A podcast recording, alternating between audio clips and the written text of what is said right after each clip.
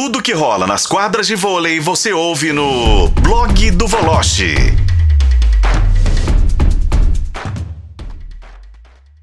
Vamos ao Rio começar com Bruno Voloche. Ô Bruno, deu uma dobradinha mineira, né? No, no Sul-Americano de Vôlei, na sexta-feira tivemos o Sada Cruzeiro levantando o troféu pela décima vez, oitava de maneira consecutiva, 3 sets a 0 para cima do Ciudad Vôlei da Argentina. E no domingo, as meninas do Minas que conquistaram o sul-americano feminino no voleibol, batendo o Praia Clube. Suas observações, deu o óbvio, meu caro Bruno Boloche. Abraço, boa noite. É, boa noite, meu caro Léo, boa noite, companheiros, ouvintes da FM o Tempo. Ah, no masculino deu óbvio. No feminino, não sei se deu óbvio, mas vamos por parte. Poucas vezes vi um Sada Cruzeiro tão avassalador rolo compressor, é, não sei qual é o adjetivo mais que a gente pode usar na final contra o Ciudad Vôlei da Argentina. É, não sei se entrou mordido pelo fato de ter perdido a Supercopa para o São José. A expectativa era enfrentar o time de São José, mas foi impressionante o que o Sada Cruzeiro fez com o time da Argentina. Agora, Léo, no, no jogo de ontem, em Bauru, na final do Sul-Americano Feminino, na conquista do Minas, eu tenho 35 anos de carreira, os quais aí quase 30 dedicados ao voleibol. E confesso a você que eu nunca vi uma jogadora assumir o comando técnico do time no meio de um jogo e numa decisão, enquanto Praia Clube. Eu tô falando da Thaisa. E aí não é maneira de dizer, não.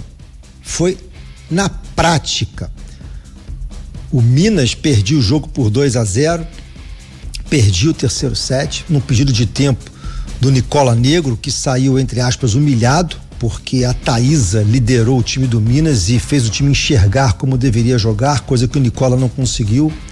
E virou pra Dina Gray e falou o seguinte: bota a bola pra mim, porra eu resolvo. O jogo é pelo meio, o jogo é comigo. O resto eu garanto, eu faço. E fez. A Thaís entrou no jogo, ganhou o terceiro set, ganhou o quarto set, ganhou o quinto set. O Praia sentiu, ah, mas um jogo de vôlei é coletivo. Sim, mas a atitude da Thaísa foi determinante para a conquista do Minas, para a virada do Minas e para o golpe no Praia Clube. Essa jogadora é espetacular. Por toda essa liderança que ela tem dentro de quadra, né? Mas tecnicamente é sempre um prazer ver a Thaisa jogando, né? Até a superação dela, da cirurgia no joelho, da lesão grave e como ela convive com dores, né? Já entrevistamos ela aqui algumas vezes no programa aqui na FM O Tempo e ela fala sobre essas dores, mas temporada após temporada é, ela ainda se mantém, né? Com este grande nível e disputando títulos. Ô, Voloche, hoje tem clássico já pela Superliga, né? Depois é, de toda de todo esse cardápio do final de semana com o Sul-Americano envolvendo os mineiros, mas hoje tem o clássico pelo masculino, 16 sexta rodada da Superliga, Sada Cruzeiro e Minas Tênis Clube e também Minas, o jogo às 9 horas da noite, é, lá na Rua da Bahia. O que dizer desse clássico, hein? O, Sada Cruzeiro que vive um momento totalmente diferente do Itambé Minas, né? Quer se distanciar ainda mais da liderança e o Itambé Minas joga pela recuperação, hein, Voloche? Ô, Léo, dizem que cada jogo é uma história, é um capítulo diferente. Se a gente for é, levar em consideração se a gente acabar nos. É, se a gente for se basear no que aconteceu nos últimos jogos, se o Sada jogar no ritmo que jogou a final e o Minas jogar no ritmo que tem jogado, não dá jogo. Ah, mas é um clássico, é verdade, a gente tem que levar isso em consideração. Tem a rivalidade, o Minas jogando em casa. Mas hoje a diferença técnica do que o Minas está praticando, ou está tentando praticar, e o que o Sada está jogando é abissal.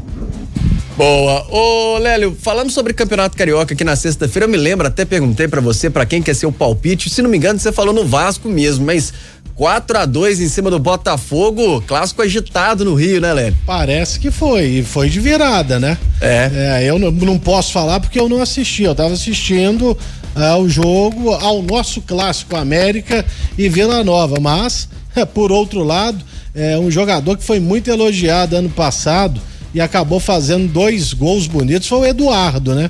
É, o segundo, então, foi espetacular. Mas isso não apaga mais um vexame do Botafogo dentro de casa. É, ele era o favorito contra o Vasco, era, mas perdeu. E se eu não estiver enganado, saiu do G4, né, Voloche? Um abraço.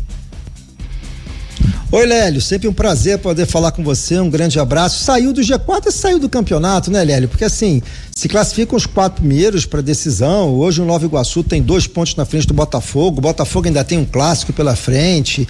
A cabeça toda, a cabeça, é, a pressão toda já está no jogo de quarta-feira na Libertadores. É... Agora, Lélio, você conhece futebol como a gente conhece, entendeu? Eu acho que o Thiago Nunes já teve tempo para demonstrar alguma coisa. Ontem ele tomou um baile tático do Ramon Dias que me surpreende a cada jogo. O time do Vasco, ele pode não ser forte individualmente, mas como você bem citou, Lélio, na sexta-feira, é um time que, que taticamente ele é organizado, ele é competitivo, cada um sabe o que fazer.